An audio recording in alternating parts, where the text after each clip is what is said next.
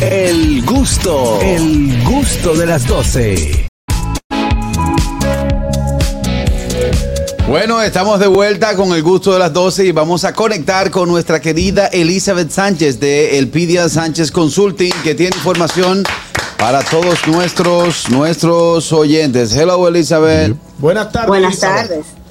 Buenas tardes, Elizabeth. ¿Cómo vas todo? Primero quiero darte las gracias por ese hermoso regalo de las madres que recibió Como hoy. siempre, ¿no? Eh, lo recibí un poquito tarde porque no había pues venido en el día, en la semana pasada gracias al COVID.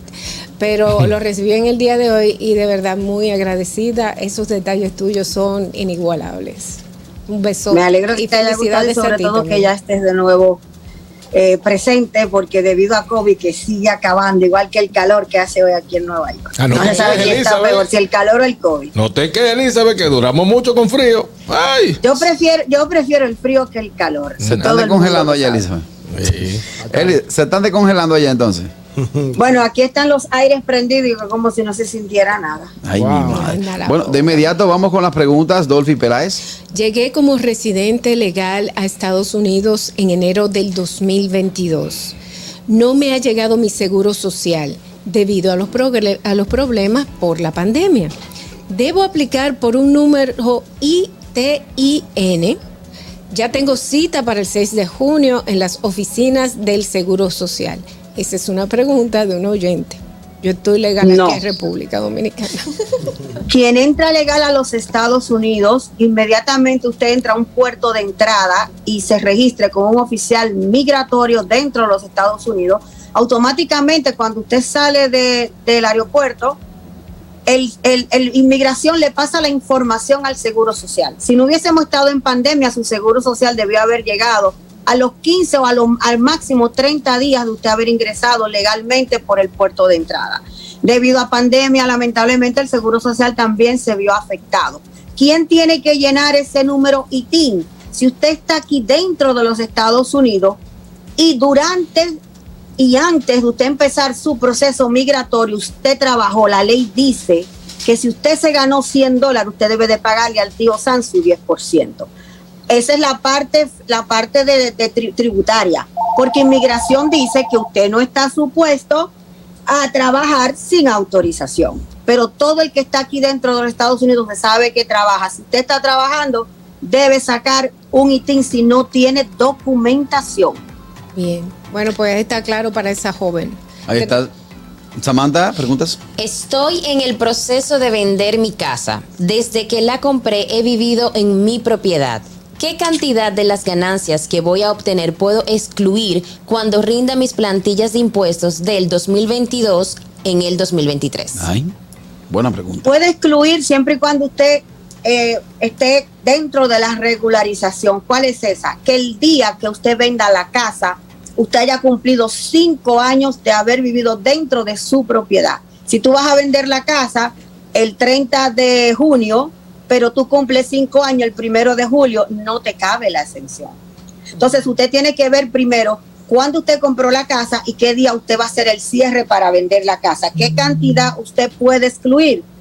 Un ejemplo, si usted compró la casa en 500 mil dólares, ahora la va a vender en 850 mil, usted tiene tendría una ganancia de 350 mil por encima de cuando usted compró. Si usted llena soltero o cabeza de familia, usted puede excluir de esos 350 mil de ganancia, usted puede excluir 250 mil, solamente va a reportar 100 mil dólares de ganancia. Ahora, si usted llena casados juntos, la ley te deja una exención de 500 mil. En este caso, no tendrías que reportar nada. Ojo, hay ciertos cierres de venta y de compra de casa que al que está vendiendo no le aplica esta exención si le llega un formulario que se llama 1099 S de Samuel, que significa sales en inglés. Oye, pues ese, ese tiene que llamarte, Elizabeth. Ese tiene que buscar antes de vender eh, la forma de, de saber qué, qué debe hacer para que no se meta en rojo, porque allá que se no haga como hacemos a veces los dominicanos, que ponemos el candado después que nos roban. Más preguntas para Elizabeth Sánchez de Elpidia Sánchez Consulting. Adelante, Catrina Vesti. Por aquí te preguntan, Elizabeth, dice, quiero aplicar a una visa E2 de inversionista en Estados Unidos. ¿Cuál es el monto en cantidad que se, debe invertir? Y quiero saber si cali- califican mis familiares inmediatos, es decir, esposa e hijos. Ok, la ley no dice exactamente que para usted hacer una visa de inversionista usted tiene que invertir una cantidad eh, eh, exacta. Pero claro, la inversión debe ser una inversión bastante cuantiosa que no solamente cubra la parte eh, operacional de la, de la compañía que vayas a, a abrir aquí o que vayas a comprar una franquicia, que no solamente cubra los gastos de la compañía, los empleados que vas a tener y te cubra a ti a tu familia legalmente debe ser una contribución bastante importante a la economía del- de los Estados Unidos. Mientras más cuantiosa, más probabilidades tienes de conseguirla. Sí, aplican, si usted aplica por una visa E2 y le es concedida, están incluidos y son beneficiados tu esposa o tu esposo y tus hijos siempre y cuando tengan menos de 21 años. Algo bueno también, si tú quieres traer del país de donde vengas a hacer la inversión, una persona que te ayude en calidad de doméstica, le puedes sacar a esa persona una visa B1. B de bonito, número uno, y esa persona puede estar aquí, trabajar contigo como tu doméstica. Ojo, si la pregunta viene de una persona de República Dominicana, los dominicanos no califican para esa visa. Oh. Los países que califican para la visa de inversionistas, Argentina, Bolivia, Chile, Colombia, Costa Rica, Ecuador, España, Honduras, México, Panamá y Paraguay. ¿Y por ¿A- qué a qué se República debe? Dominicana ¿Por qué no no dieron bola negra a nosotros? Black Ball. Siempre, ah, re- recuerden algo, si tú buscas la cuota de visa que a cada país le es permitido dar en residencia, nosotros vamos ya en deuda, ¿tú sabes por qué año? Como por el 2050. Ay, mi madre. Ay, mi madre. O sea, ya han cogido prestado visas y visas para seguir dando visas de, en base a visas de residente.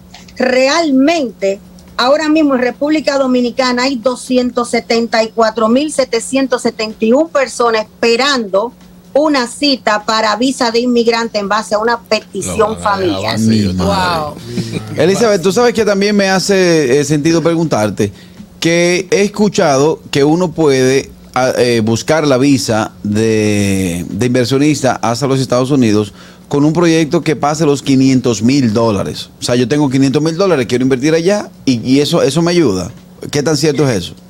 Eso te ayuda bastante, incluso a que hay personas que invierten en propiedades y tienen tanta inversión en propiedades en los Estados Unidos que hay países que no califican y al ver el nivel de inversión que estás haciendo, ellos te ofrecen disimuladamente Ok. la, la otra cosa, la residencia, porque la visa de inversionista no te conduce a un camino para ser residente legal ni para ser ciudadano. Ojo, tú puedes vivir en este país hasta 20 años con una visa de inversionista, pero eso no te lleva ni te conduce a un camino directo a la residencia ni a la ciudadanía. No es un canal. no es por nada. Yo con 50 mil, ¿cuántos son 500? ¿Cuánto? 500,000 dólares. Por, con 500 mil dólares. Tú vienes y- para acá. Pero tú estás- Pero di que, di que, no. Con 10 mil arranca tu negocio. aquí. No, no, con las residencias se pueden quedar con ellas si ellos quieren. Ahora tú dices, Eso pienso malagradecido. No, no, no. Con es que- 500 mil dólares, dólares, que no son pajos de coco.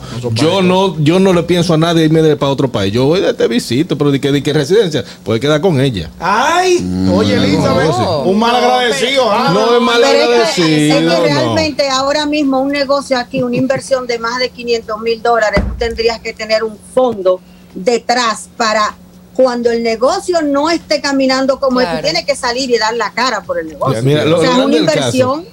Ajá. Pero, pero déjame decirte que en América Latina mucha gente de Paraguay, Uruguay están optando por esa visa y, y los italianos tienen, obtienen mucho ese tipo de visa. Mira, la, la gente cuando yo, yo hablo así, yo veo muchos comentarios, eso, pues no, Mauri, que me mamá ahora me ha jalado a mí. Papá le aparte. dice, no es eso, es que tú invertir esa cantidad de dinero, lo que el proceso que tú tienes que pasar, lo que tú le tienes que pagar al gobierno para tú eh, eh, tener ahí todo lo, lo demás, más la vivienda, más el estatus económico que tú vas a tener que ir, es mejor tú hacerlo fuera de ahí. ¿Por qué el puertorriqueño no invierte en Estados Unidos, invierte aquí?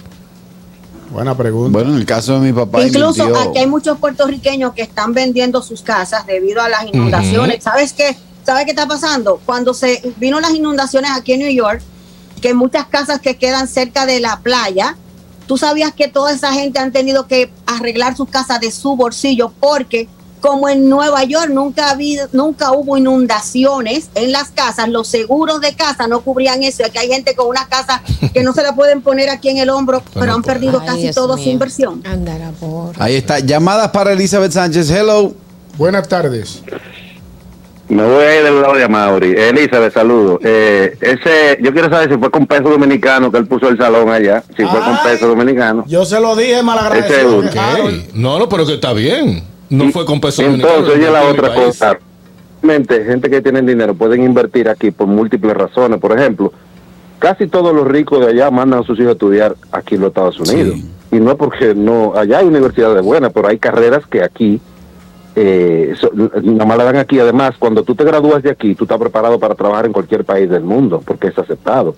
Entonces, es también hay unos temas de salud, de cáncer y de ciertas enfermedades. Por ejemplo, el autismo. Hay gente que viene por eso, porque tiene un niño con autismo. Aquí hay muchísima más, muchísima más preparación, muchísimo más centro.